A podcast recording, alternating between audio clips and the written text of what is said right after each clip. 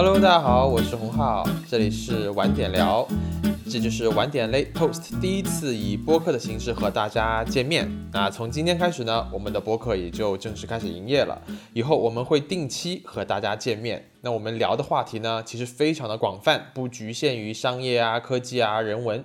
所以希望感兴趣的朋友以后也可以上来和我们一起聊聊任何事情。今天和我一起的呢，还有我的另外一位同事 Ginger。Hello，大家好，我是陈晶。所以其实呃，我可以先跟大家介绍一下我们晚点。晚点其实是成立的时间并不长，是一个现在聚焦于科技和商业的媒体。呃，我们在二零一九年的四月成立，到现在也就两年多。对，所以其实我们当时成立的时候，呃，人非常少，只有最早其实只有八个人，然后人数最少的时候只有五个人。其实过了两年，现在已经差不多有一个三十个人的团队，比较成稍微成规模吧。然后在内容上其实，，在媒体内已经算比较大的规模了。呃，对，然后在内容上其实也会比以前有更稳定和更优质的产出。对我刚数了一下，我发现我们其实两年多的时间已经发了四百多篇报道了，四百多天呢，而且有很多是深度报道，基本上一年呃一天发一篇，有这么多吗？没有，没有，两天一篇。因为因为其实我们非常早期的时候产量其实是有限的，然后另外我们是会非常非常在意内容质量，我们现在也很在意哈，但是早期的时候既在意质量，但是产出有限，所以我们基本上一周会发两篇文章，有的时候其实都没有。对，有的时候可能一周就一篇。篇，然后直到今年开始慢慢的上了轨道，所以基本上可以保证一周四篇都是可以的，然后多的时候可能一周六七篇、五六呃七八篇其实都会有。关注我们的朋友会觉得我们发了很多文章，然后包括我们的内容质量也还不错，但是其实我们作为一个只有两年半时间的一个媒体，跟呃我们自己对标的时报、这日报这些百年的媒体来讲，差很远。对，其实非常的小，但我们一直在努力向他们靠拢嘛，对？是，对，包括编辑会跟我们说，让大家嗯去看一些这些老牌的媒体的一些操作规范，包括我们其实自己平时也会分享一些。对，所以呃，我们其实一直在向他们学习。呃，那我们我们可以介绍我们两个自己哈，我们说了半天，就是因为以后的话，可能在晚点聊这个播客里面的话，是我和 Ginger 会经常跟大家见面。比如说我身边这个 Ginger 吧，他呢 他叫 Ginger 哈，但是他其实是我们，但是我们在编辑部你可以讲一下为什么要这样叫我？对，他的微信名叫呃，我的兄弟叫铁马，因为铁马反义词就是金戈，呃，不对，不是反义词，对，它嗯这个典故我来讲一下，我就是已经混乱了。然后这个典故就是编辑部内的一个，就是不是很所有人都知道的一个小秘密。就大家会觉得我的，就加了我微信的人都会觉得我的微信名很奇怪，为什么叫我的兄弟叫铁马，但是头像又是一个看起来很哦，我知道，我知道，因为他呃，很多人叫他金哥，对他叫陈金嘛，然后很多人叫他金哥，所以金哥铁马他就改成了铁马，对不对？对，就有一个人家是有典故的，叫金戈铁马，气吞万里如虎。啊就当年我的气场是这样的，和现在看起来很不一样哈。呃，没有差别。对，所以呢，呃，在呃我们编辑部其实一直在喊他金姐，包括我们的就是啊，我们的老板也是直接喊她金姐，但其实她是我们呃，她其实年龄并不大，对，也然后很小，好不好？对，好，很小很小，也是我们其实在，你没有告诉大家我多大？九六年嗯啊，是吧？没有说错吧猜对了？OK，对，因为我们现在已经有九九年的同对事，我估计明年就有零零。呃，对，所以已经有点混乱了。来说出你就是你的年龄。呃呃，不好意思，有点大，九五年，对，但也还好。五九年吃这个人，陈金姐其实是我们呃在晚点实习非常久了，他在从一毕业开始在晚点实习，所以大家会觉得他呃在晚点待了非常久。其实他是今年才毕业，对吧？没有今年研究生毕业。去年哦去年研究生毕业，OK 看出我们之间关系有多塑料了。对，然后他其实来了以后一直在跟教育这个行业跟得非常的深。但是最近在转行，大家也知道，整个教育行业经历了非常 bullshit 的一个 呃一个变化，所以呃可能嗯发生的新闻也并不多。但当然不可否认的是，呃，Ginger 在整个过程中跟进整个教育行业这一系列的变化跟得非常的紧。然后包括最近猿辅导做呃羽绒绒衣羽绒服，对这个呃那个文章也是受到了非常多人的关注，所以呃还是非常厉害的，鼓掌。可以了，这对种虚假的吹捧。对，然后洪浩算是我们组织的这个 old man，对，就是老人。然后洪浩在我们团队算是现现在已经算是最时间最久的记者了，是吧？呃，对，应该是对。对我们现在来的记者都特年轻，就我已经算不是最年轻，曾经我是，但现在我已经不是了。然后有待了几年，五年，说就从财经开始，因为我们原来是从财经出来，对，有五年，嗯，对。洪浩之前其实我们原来是跑大公司，洪浩就抓住了几个最重要的大公司，腾讯，然后。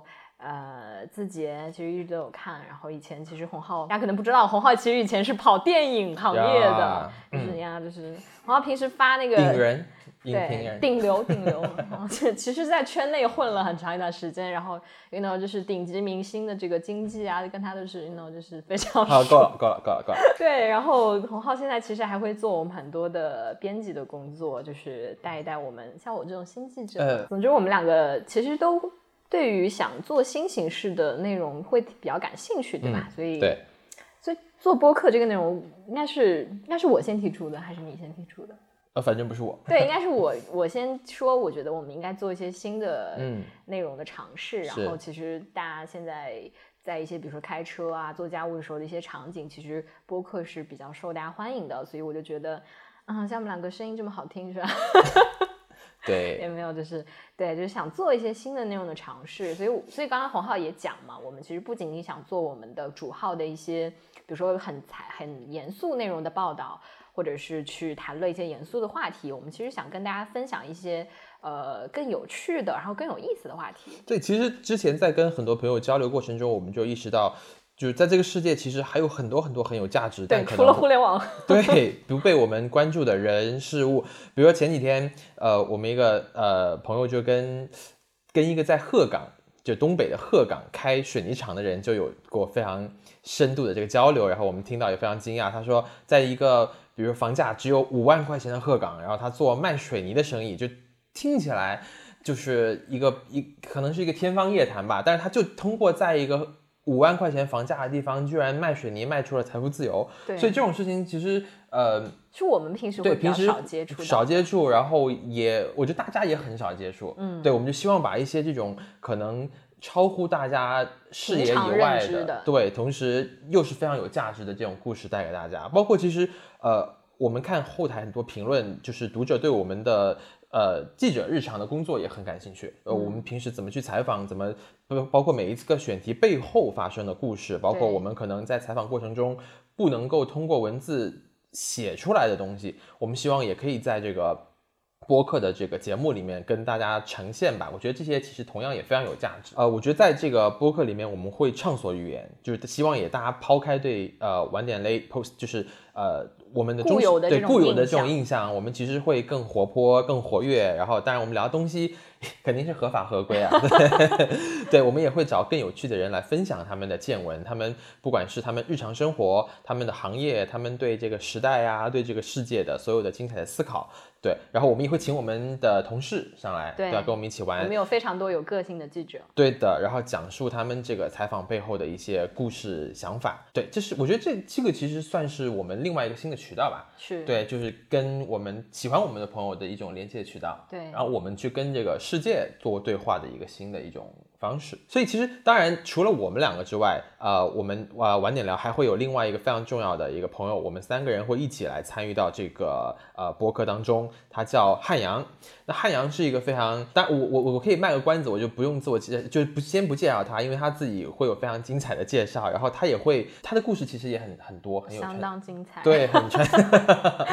很传奇，对，所以接下来呢，我我会呃汉阳会出来，然后会跟大家讲一讲他的故事。就汉阳，接下来汉阳也会给大家介绍一些我们晚点接下来会刊出的一些渠道，也希望以后大家多多关注我们。对，然后下面我们就有请汉阳带给我们的精彩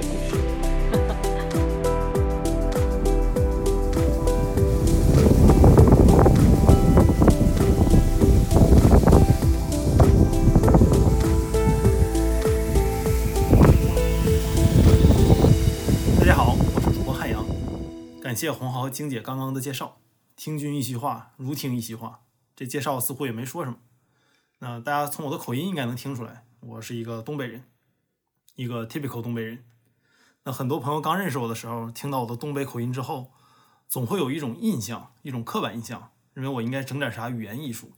所以为了满足大家对我的期待，从几年前开始，我就一直在录制播客。不过后来发现我跑错了赛道，过去五年里面至少有四年是播客元年，但最后火的是喊麦直播和脱口秀。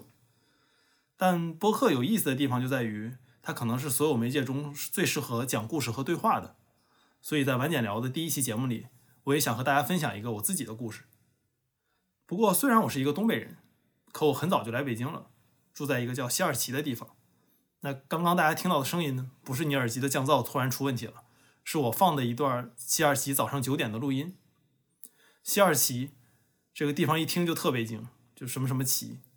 有时候我感觉地名就像是一块墓碑，绝大多数我们生活过的地方已经完全失去了它建立时的意义，而我们通过保留这些地名，也就相当于延续了他们的生命，让我们意识到我们在的地方是一个有历史的地方。不过即使如此，对于绝大部分北京人来讲，西二旗这个地方的称呼应该叫地图的左上角，可能十年都不会来一次。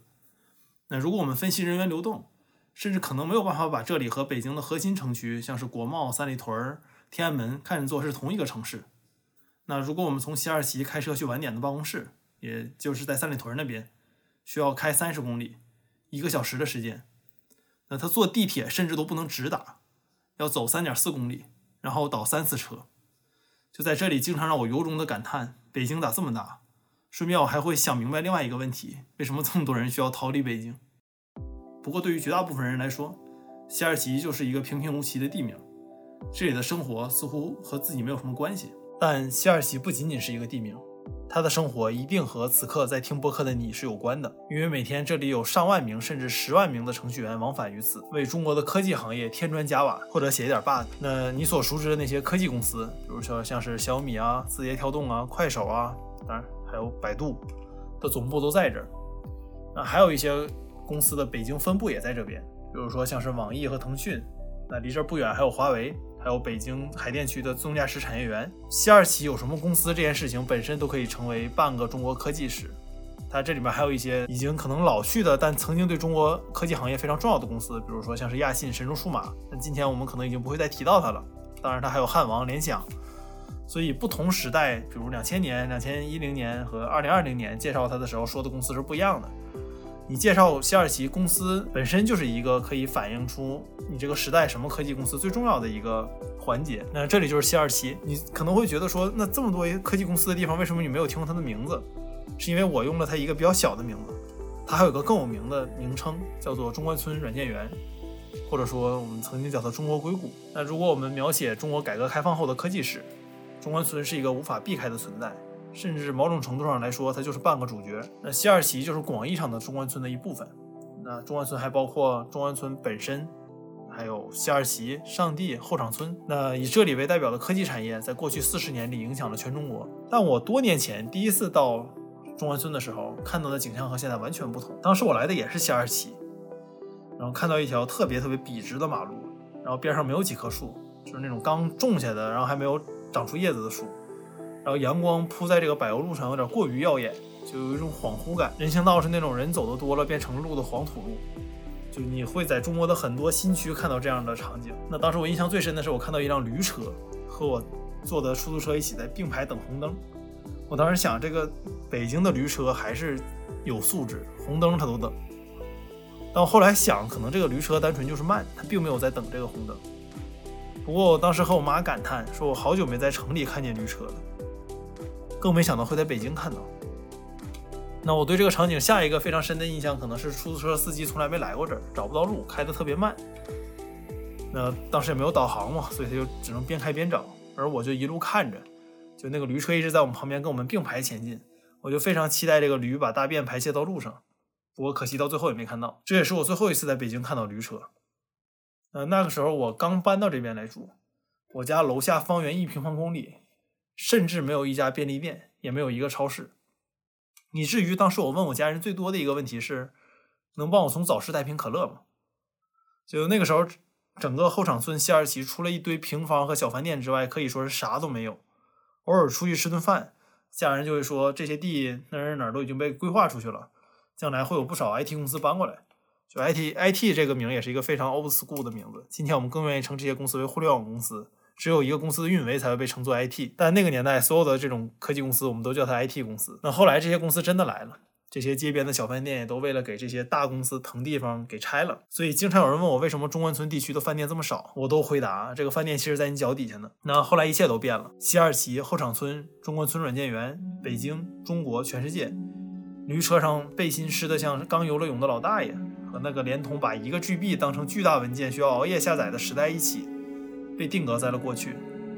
那互联网和互联网里的人也变了，我自己也没有想到接下来的人生这里充满了不解之缘。搬到这里后不久，在可见的一个短时间内，北京的出租师傅就不会迷失在这里了。有一次，有一个师傅甚至非常激动地跟我说，他今天都往这边跑了两趟了，因为对于这些师傅来讲。后厂村、西二旗、中关村本质上和通利福尼亚、天津没有任何区别，这个都属于 out of 北京，这不算北京。那我看见一栋栋楼拔地而起，只不过对于这些楼来说，建楼的速度远大于对美感的考量，所以这些楼都像是一个水泥墩子在这儿，然后再配上了一堆屁股。那这些楼也不知道为啥，就好像是随便在地图上画了个圈就把楼弄过来了。但能装就行，对吧？人多就可以。连超市的双层停车场都找不到停车位了。但我对此也没有什么想抱怨的，反而还需要感谢他们，因为我家楼下终于有便利店了，托他们的福，我能喝上冰可乐了。那我还有什么话可说呢？发生变化的事情也越来越多了。刚有滴滴那会儿，朋友来北京看我，我俩打算进城吃饭，然后我朋友说来我这儿每次都打不着车，以前是要给出租打电话，然后如果十五分钟之内没有车联系我们，我们就要再重新打一遍，我们也不知道自己叫没叫上车。而下楼打车呢，基本是属于天方夜谭、守株待兔，就一个人不可能在一年之内在楼下打到过两辆车。但我当时打开滴滴和他说，从此以后我们海淀人民打不到车的日子一去不复返了。就如果你不知道的话，西二旗、后厂村都属于广义上的海淀区的范围。那他当时还不相信我，因为当时很多人真的是不相信打车软件是能解决路边打不到车的这个问题的。那还是这个朋友，我当时教他打车，他教我订餐。那在这个打到的车上，他就和我说，他现在在大学宿舍用一个叫饿了么的软件叫外卖，那补贴之后基本上两三块钱就能点一份。我当时想和他说，你也应该看看我打车才花了多少钱，也有补贴。不过介于我出车费，他出餐费，所以我忍住了这个想跟他说的冲动。那回家之后我自己试了试，那我很难想象这个几年前连买可乐还需要去早市的地方，现在已经物质极大丰富到有肯德基、麦当劳和德克士了。但一切也不都是在往那个美好的方向走。那正当我享受在家叫车、在家订外卖这种腐朽生活的时候，发生了一件不大不小，但对日后影响非常深远的事情。有一天，有个朋友微信发了一个淘宝链接给我，我加载了半天没加载出来。最开始我怀疑是我家网有问题，毕竟人类科技还没有那么发达，在今天我们打电话还需要先问一下对方能不能听清。那我家就属于那种永远不会被信号覆盖到的地方，所以我就重启了路由，然后。重新连了一下 WiFi，然后又连了一下网，但发现还是打不开这个淘宝链接。于是我就打开了百度，做了他最该做的事儿，帮我检查我究竟连没连上网。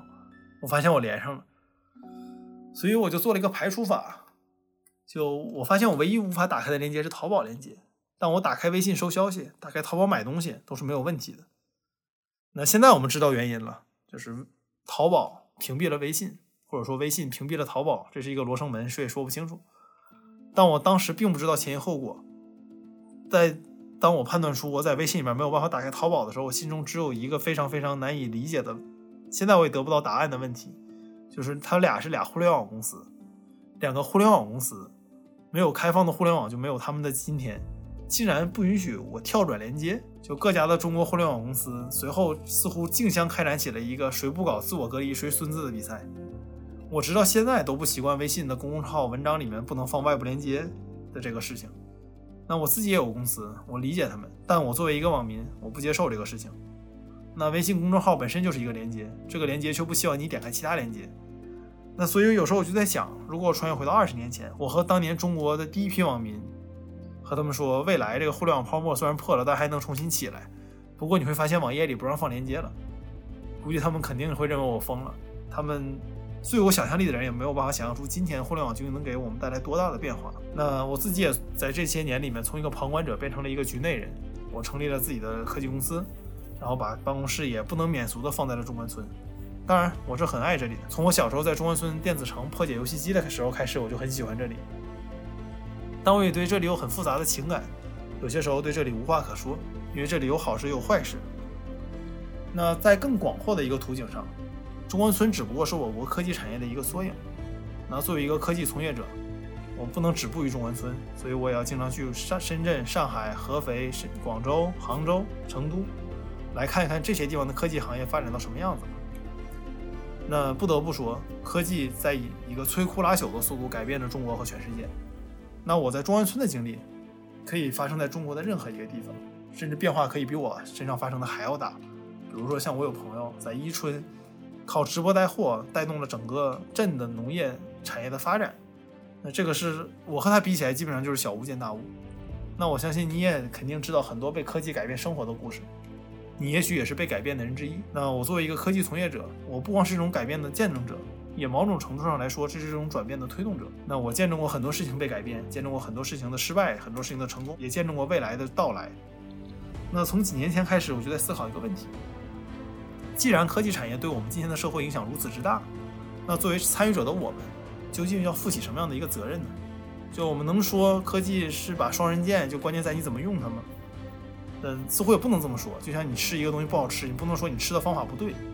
就我们有一个责任来去思考我们今天做的事情究竟对我们的社会有什么影响，而我们更应该做的可能是要把这一切记录下来，讲述出来，让更多人意识到社会因为科技和商业而产生的变化。那也要为未来留一份档案，帮助十年后甚至二十年后更久之后的人来理解我们现在的这个科技时代。因为我们的今天。我们发生的很多事情，我们都可以追溯到十年、二十年前、三十年前的某些人的一些决策上。那我们今年的科技从业者，可能也要有一种自己做的事情会影响到之后很多年的一个觉悟。那我们也要把这些事情记录下来，跟大家讲述出来、分享出来。那这也是为什么我加入到晚点聊，我希望以一个科技从业者的身份，来帮助大家和大家一起讨论并理解今天的科技与商业的社会。那我也希望通过这种讨论，让我自己。更好的来理解今天的科技产业究竟对社会的意义是什么？那你听到这儿可能觉得我的声音有点耳熟。如果你听过我的节目的话，我就是你心中想象的那个汉阳。我是播客《社会人科技评论》和《怪物上市 Monster Log》的主播。那我也是从五六年开始一直在做播客，在后来也在做视频，在写文章。那如果你在晚点读过一篇飞行汽车的文章，那篇文章就是我写的。那不过在晚点，我将会来一起聊我最熟悉的主业，也就是关于科技创新的种种事情。那我自己是一个科技从业者，也是一个内容创作者，但我也是晚点一直以来的读者。我关注晚点的时候，晚点还不叫 Late Post，还叫 Late News 白小晚，所以很高兴能帮助晚点来一起制作这档新的节目。毕竟这是我一个从小读到大的媒体。那晚点聊 Late Talk 将会是一档双周更新的节目。如果大家足够支持我们，或者我们自己做的足够好，我们希望以后把它变成一个周更的节目。那我们在第一个月的时间会进行周更，因为我们的存货还够，但之后可能就要双周更了。我们要努力才能再回到周更的状态。那如如果你这是你听的第一个播客，你可能不知道怎么订阅收听我们的节目，你可以在小宇宙、苹果的 Podcast，也就是那个紫色的播客应用，或者 Overcast 这种通用型播客客户端来订阅收听我们的节目，这是第一时间听到我们最好的方法。那如果你是喜马拉雅的用户，也可以在喜马拉雅订阅收听我们的节目。呃，不过因为苹果政策的原因，此刻你还可能无法在中国区的播客应用上搜索到我们。那除中国区之外，你都可以在苹果的这个紫色小软件上搜索并订阅收听晚点聊。那我们也推荐你使用小宇宙来收听。如果你没有听过播客的话，小宇宙可能是你进入播客最好的手段。他们解决了很多听播客一直以来的问题。那你如果非常老派，像我们一样的话，你可以选择网页收听晚点聊的节目。我们的网站是 podcast dot。latepost.com，我们会把这个放到 show notes 连接里面。show notes 就是每期播客它会有个文字版的介绍，你可以在里面看到我们今天提到的连接。那我们废话少说，也希望各位在接下来的日子里面一起和我们 good luck and have fun。我是主播汉阳，我们下期再见，拜拜。